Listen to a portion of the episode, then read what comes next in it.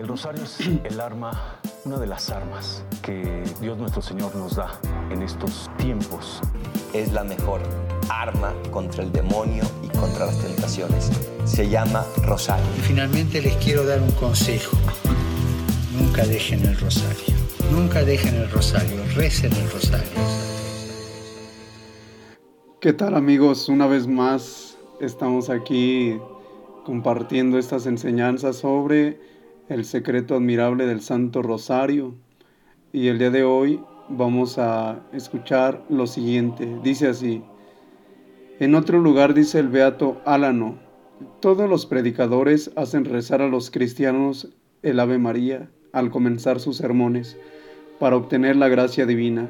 La razón de ello es una revelación de la Santísima Virgen a Santo Domingo.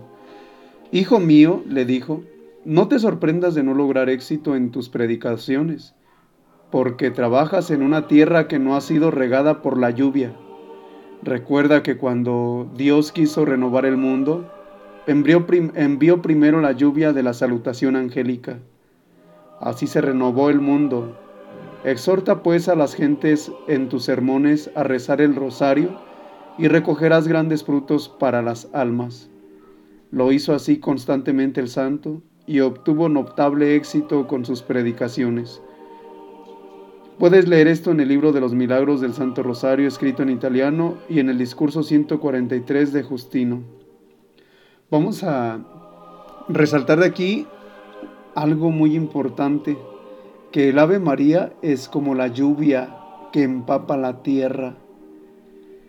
En muchísimos grupos se lograría incluso la unidad, porque se dan mucho las peleas entre los grupos de las parroquias, pelea, discusiones, a veces hay pues eh, incomprensiones, faltas de caridad, porque no hemos comprendido el amor, el mandamiento del amor de Dios.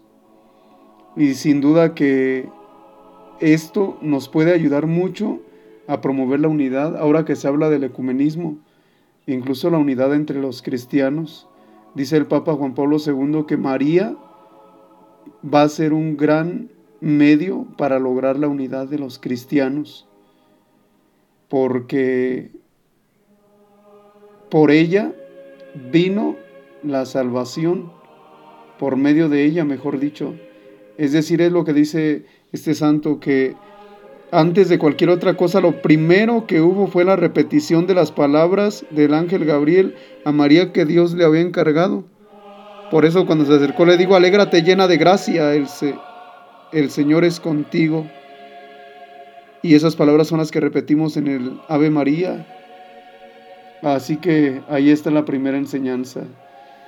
Segunda enseñanza, continúa diciendo el Beato, si quieres lograr verdaderas conversiones, enseña a rezar el Santo Rosario. Y me lo digo a mí mismo en voz alta porque yo también he descuidado en algún momento esto y no lo he promovido porque a veces me gana el descuido, me gana la negligencia, pero con esto que estoy leyendo a la vez me lo estoy diciendo y me propongo orar el Ave María, orar el Santo Rosario, siempre de que se pueda, en cualquier oportunidad, antes de predicar. Y dice el número 17, me he complacido en citarte palabra por palabra los pasajes de estos serios autores en favor de los predicadores y personas eruditas que pudieran dudar de la maravillosa eficacia del Santo Rosario. Mientras los predicadores, siguiendo el ejemplo de Santo Domingo, enseñaron la devoción del Santo Rosario, florecían la piedad y el fervor en las órdenes religiosas que lo practicaban y en el mundo cristiano. Pero cuando se empezó a descuidar este regalo venido del cielo, solo vemos pecados y desórdenes por todas partes.